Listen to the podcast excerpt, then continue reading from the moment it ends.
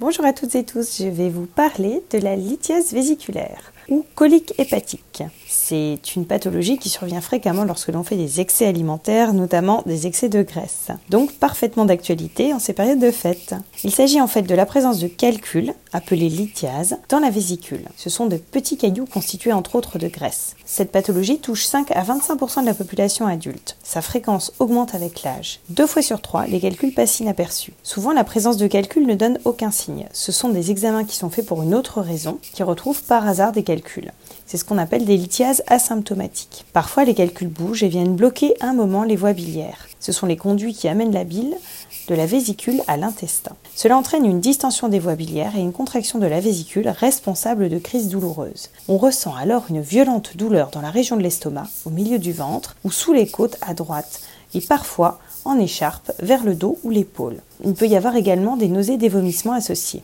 Une douleur qui dure plus de 12 heures et qui s'accompagne de fièvre et de coloration jaune au niveau de la conjonctive des yeux et au niveau de la peau signe une vésicule qui s'infecte. On parle alors de cholécystite aiguë d'angiocolite et elle nécessite à ce moment-là une hospitalisation en urgence et un traitement par perfusion et antibiotiques. Les facteurs favorisants sont essentiellement l'âge, le sexe féminin et des facteurs génétiques. Certaines maladies associées comme l'obésité, le diabète, l'hypothyroïdie ou d'autres maladies digestives.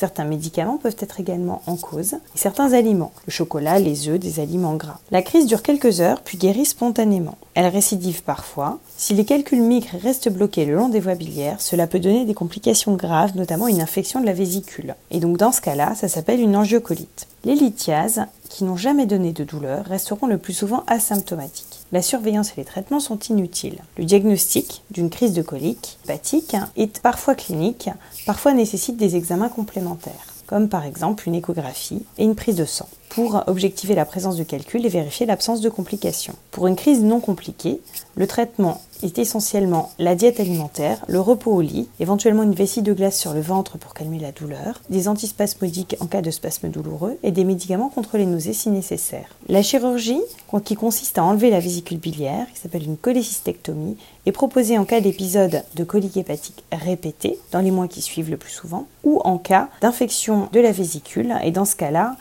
la chirurgie est indiquée un petit peu plus précocement et assez rapidement. Pour limiter les récidives, il faut éviter les repas riches en graisse, en chocolat, en œufs, éviter les pertes de poids rapides et traiter éventuellement une maladie associée en rapport notamment à diabète ou un problème de thyroïde. Les indications pour revoir le médecin en cas de colique hépatique, c'est essentiellement si vous avez de la fièvre, le teint ou les yeux jaunes, si la douleur ne cède pas ou si vous vous présentez des crises récidivantes.